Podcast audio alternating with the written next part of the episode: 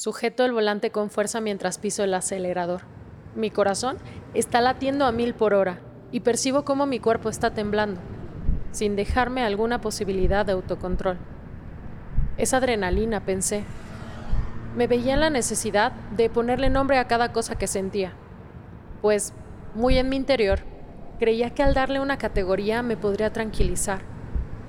Pero en realidad, aunque la vida está llena de nombres y categorías, las emociones no responden a un orden mental, simplemente son.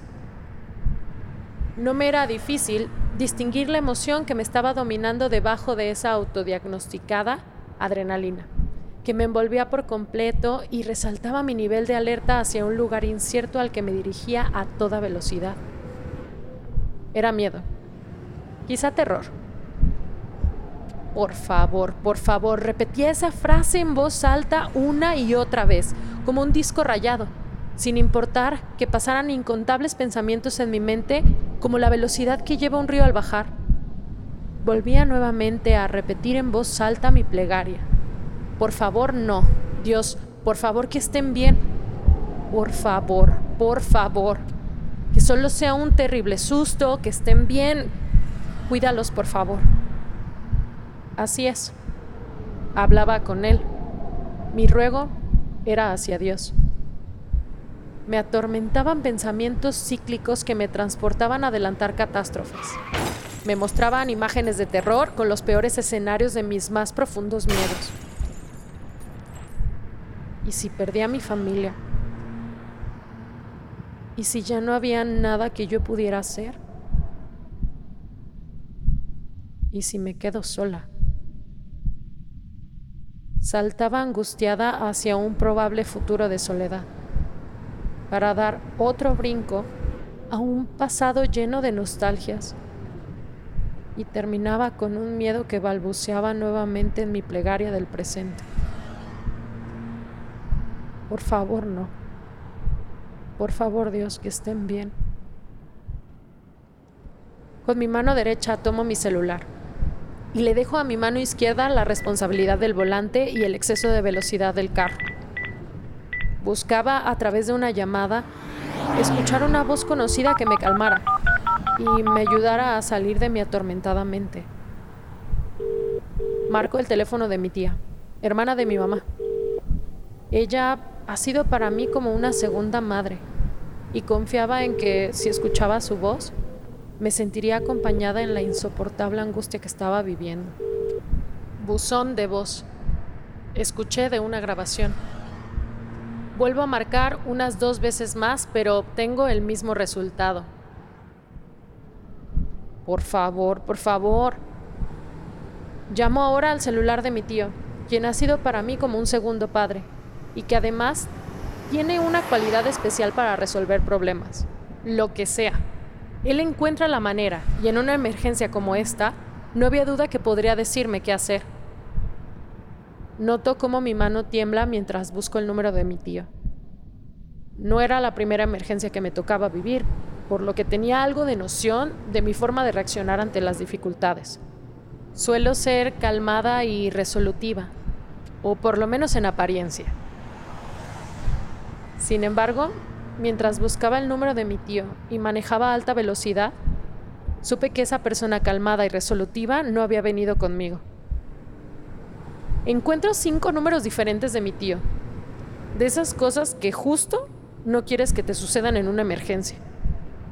Selecciono el primero, previendo que no iba a ser el correcto.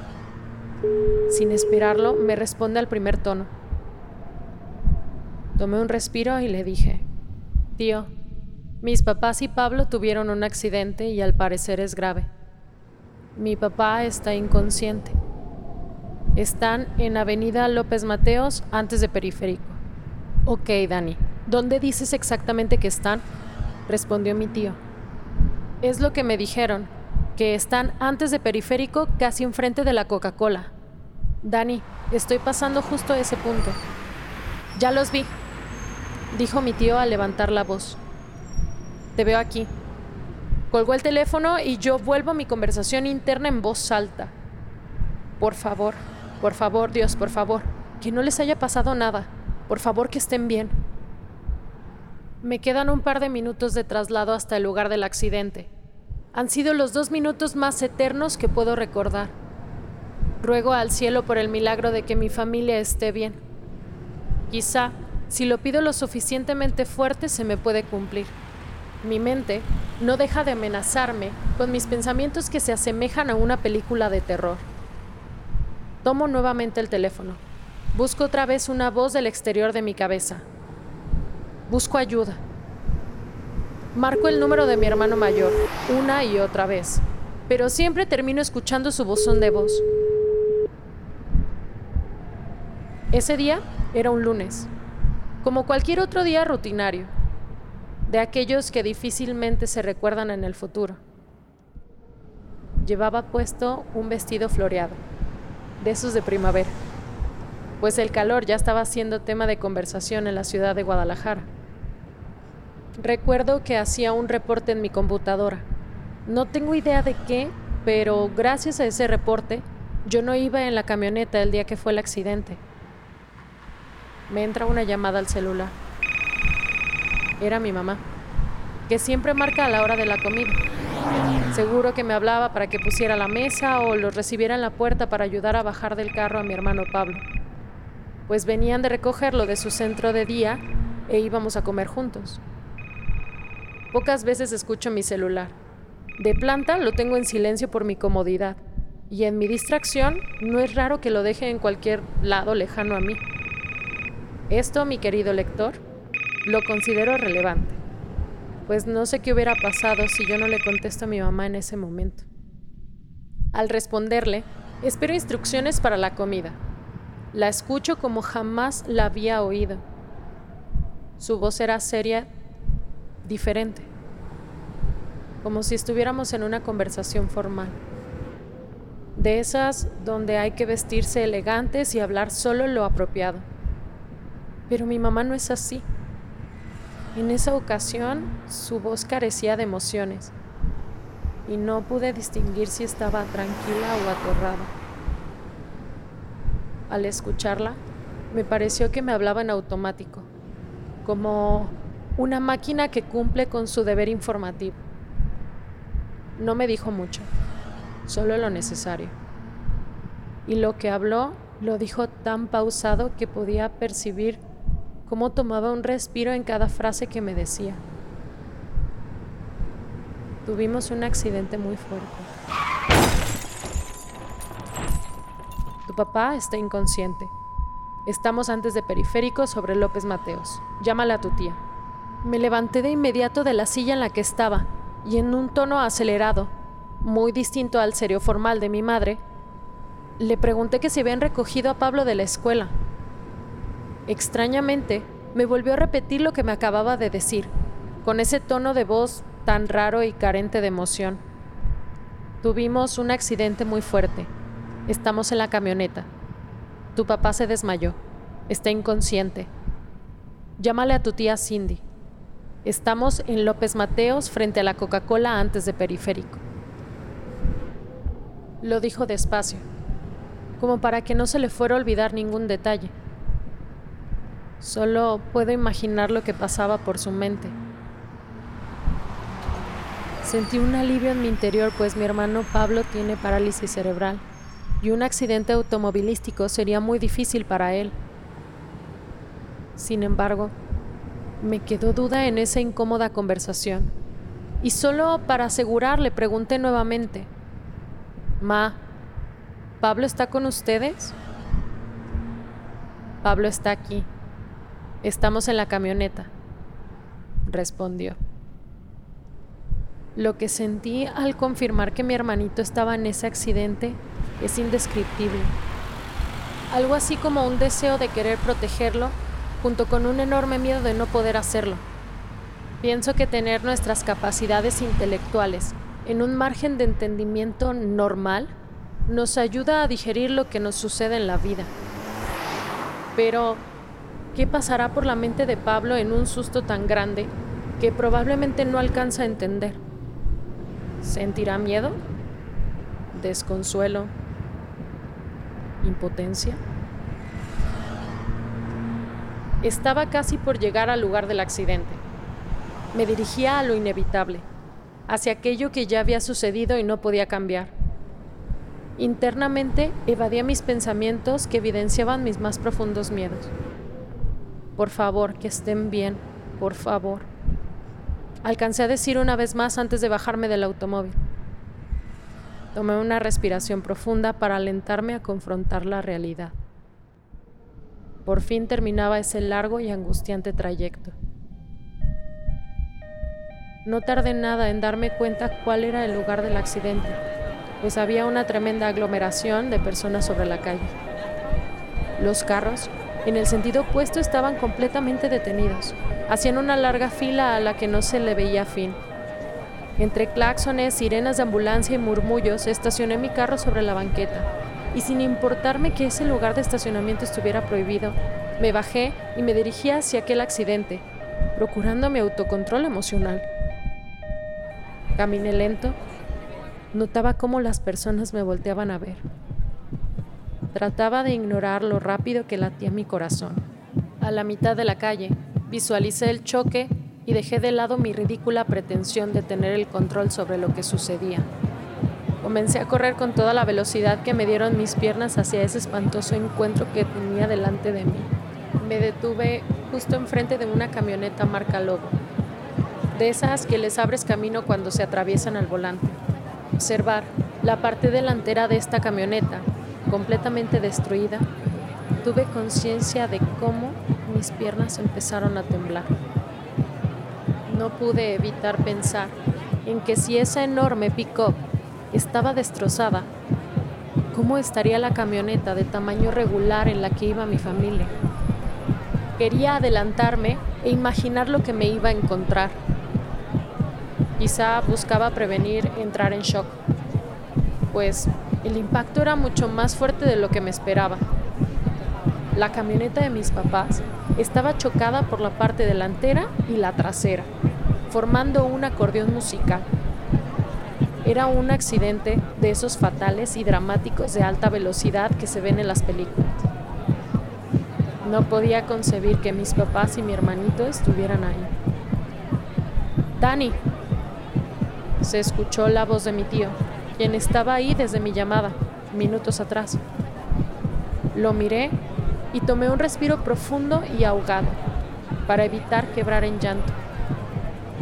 No quería que notara mi profunda preocupación, pues sabía que tenía que ser fuerte en ese momento porque me necesitaban. Sin embargo, tenía los ojos llorosos y no fui capaz de pronunciar palabra alguna. Tu hermano está en la ambulancia de atrás, retomó mi tío. Vamos a movernos a los hospitales ya. Yo voy a esperar a que saquen a tus papás de la camioneta. Dame las llaves de tu carro y vete con Pablo. Allá nos vemos.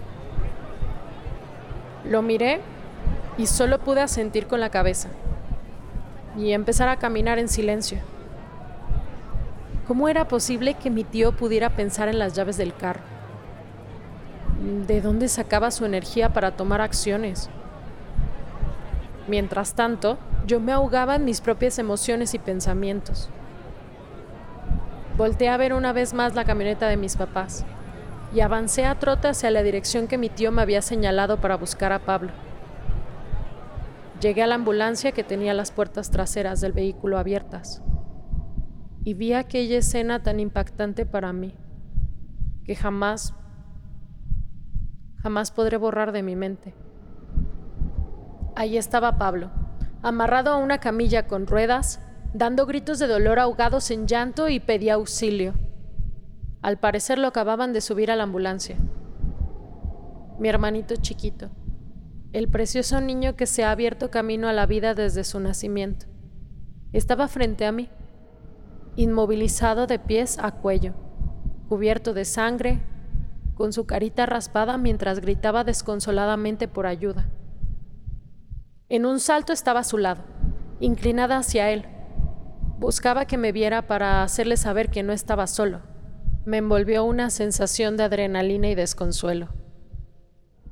Quería con todo mi ser mostrar fortaleza para convertirme en su roca de apoyo, pero solo fui capaz de quebrarme también en un llanto incontenible. Mi panza, mi panza. Gritaba Pablo de manera agitada mientras lloraba.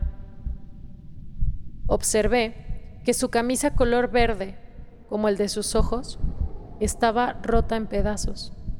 Entre la rotura se alcanzaban a ver las heridas en su vientre.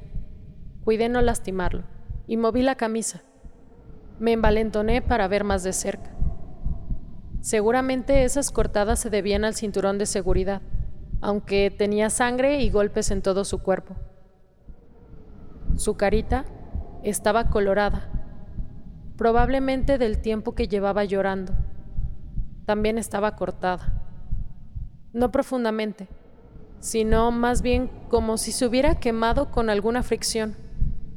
Lo abracé y lo agarré con fuerza y cuidado, su cara, sus manos, cualquier punto donde podía pensar que no lo lastimaba.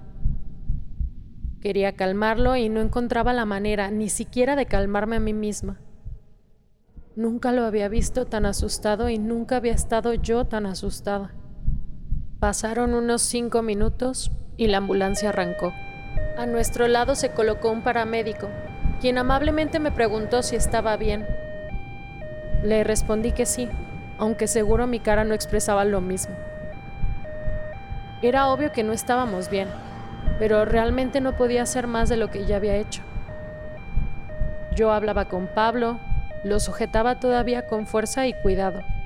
Le decía que iba a estar bien, que yo estaba con él y que no lo iba a dejar. La ambulancia iba rápido y con los terribles movimientos bruscos que hacían que la camilla brincara y se sacudiera. Pablo, en cada golpe, abría lo más que podía sus hermosos ojos y gritaba, Daniela.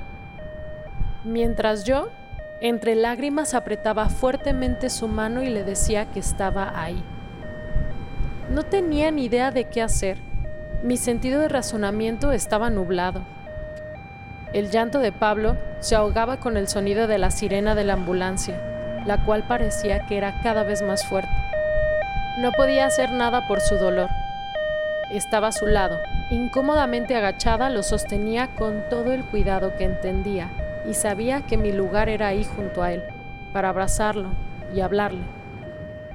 Aquí estoy, Pablo. Estoy contigo. Todo va a estar bien, mi amor. Yo sé que duele.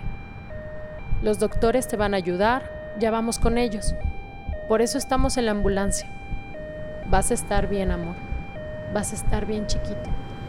Ya casi llegamos. Falta muy poco. Aquí estoy contigo. Mi pancita, Dani. Gritaba Pablo. El doctor la va a ver, la va a curar, por eso vamos al hospital. Me duele, me decía mientras lloraba. Ya casi llegamos, Pablo, le dije. La ambulancia avanza muy rápido, ¿ves? Por eso suena tan fuerte. Y ahí los doctores nos van a ayudar. Vas a estar bien. Trataba de explicarle cada cosa que me decía, lo que él sentía. Esperaba que si lograba darle algo de sentido, su ansiedad pudiera bajar. Mi mamá alcanzó a decir después de quejarse, mamá y papá están bien respondí yo, sin tener ni idea de cómo estaban. Van a ir también a una ambulancia y van a llegar al hospital para que los vea el doctor. Pasó un momento y me dijo en voz baja, Dani, quiero ir a casa. Yo solo pude cerrar mis ojos y tomar una profunda respiración para poder contestarle, pues yo también seguía llorando. Vamos a ir a casa, Pablo. Cuando te sientas mejor, todo va a estar bien. Era imposible que él entendiera con claridad que un conductor de una enorme camioneta se había salido de su carril mientras conducía, y sin ninguna lógica explicación, había acelerado y chocado de frente contra ellos. Pablo, en su mundo de inocencia, entre tanto dolor, únicamente podía distinguir sus emociones y su malestar. ¿Cómo iba a explicarle que su sufrimiento era causado por un terrible accidente? ¿Cómo decirle que no podía llevarlo a casa.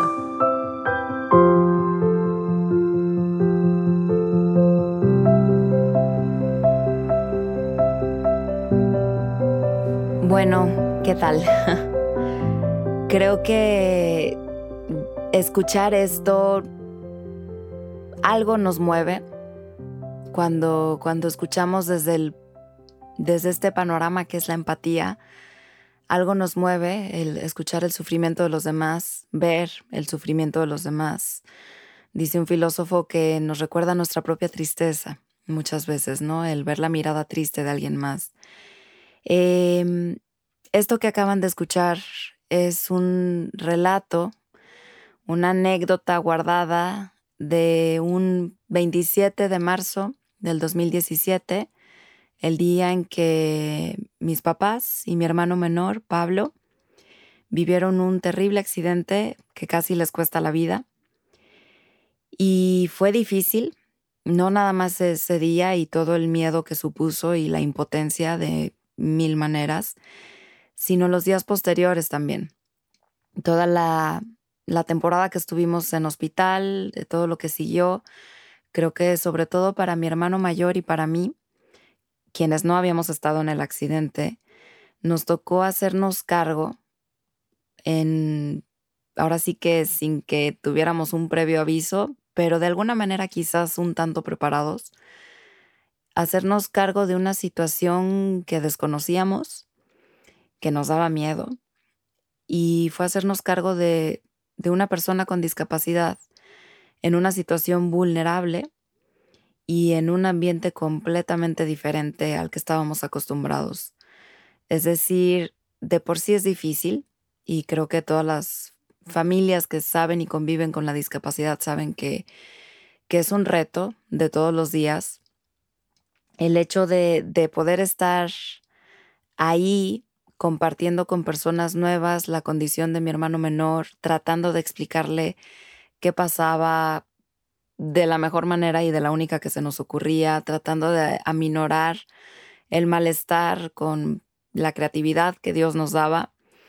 En fin, fue una serie de cosas que sé que nos hizo crecer, sé que fue duro, eh, sé que fue difícil y precisamente esta historia que acaban de escuchar, que fue el inicio de cómo fue todo esto, fue también un empujón que tuve para poder escribir al respecto, escribir, escribir más, ¿no? Este, la inquietud ya estaba, ahora sí que faltaba esta parte de compromiso que me nació después de esta experiencia para compartirlo, porque esta voz que tenemos los hermanos de personas con discapacidad normalmente se asume que es parte de y que como todo pues nos vamos a adaptar, pero realmente por más pequeños que estemos o incluso no importa la edad, vivimos todo de una manera tan, tan presente, tan intensa que marca nuestras vidas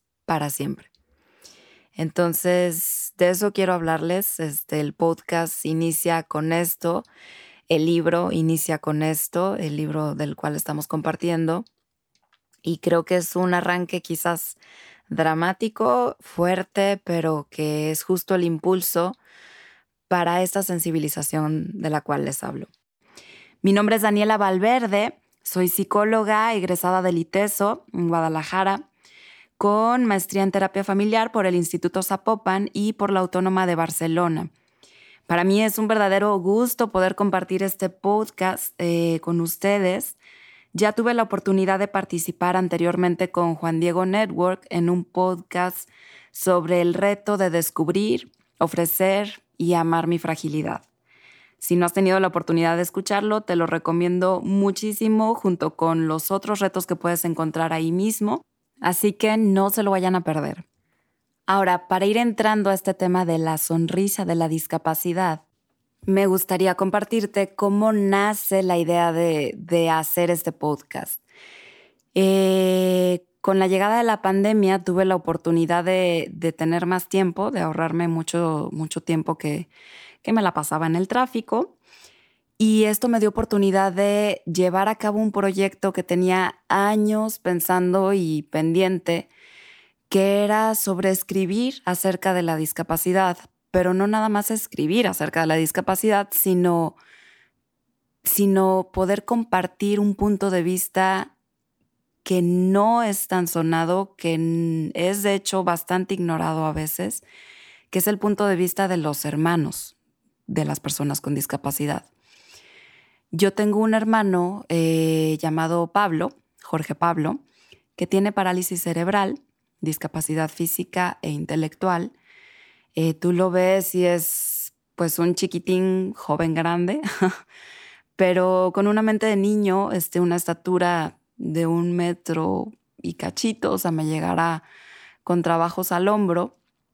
Entonces lo vemos como una pequeña, pequeña persona, es donde muchas veces lo tratamos como una pequeña persona. Y la discapacidad, precisamente por Pablo, ha estado en mi vida desde que yo tenía cortos cuatro años de edad. Y precisamente por eso sé que ha impactado en mi vida de una manera importante, fuerte, y no solo en mi vida, sino también en mi identidad, en mi elección de profesión también. Y al estar investigando y pensando y dándole vueltas a este tema, este, tuve la oportunidad de escribir un artículo alguna vez sobre hermanos de personas con discapacidad. Eh, hice mi tesis sobre este mismo tema. Tenía la inquietud, tenía la inquietud de hablar de esto y creo que esa inquietud persiste y precisamente la invitación que les hacemos hoy es a quedarse con nosotros en esa inquietud de hablar sobre lo que no se habla tanto, una perspectiva desde lo que es familiar, de lo que es interno, de lo que a veces se queda en secretos, lo famoso que se dice de los trapitos sucios se lavan en casa. Y bueno, aquí no es que tampoco vayamos a ventanear trapitos sucios, espero que no, eh, sino más bien compartir experiencias que, que puedan sensibilizarnos de una manera que me interesa que tú mismo, tú misma, crees tu propia, tu propia experiencia sobre la discapacidad, tanto por lo que has vivido, por lo que quizás no has vivido.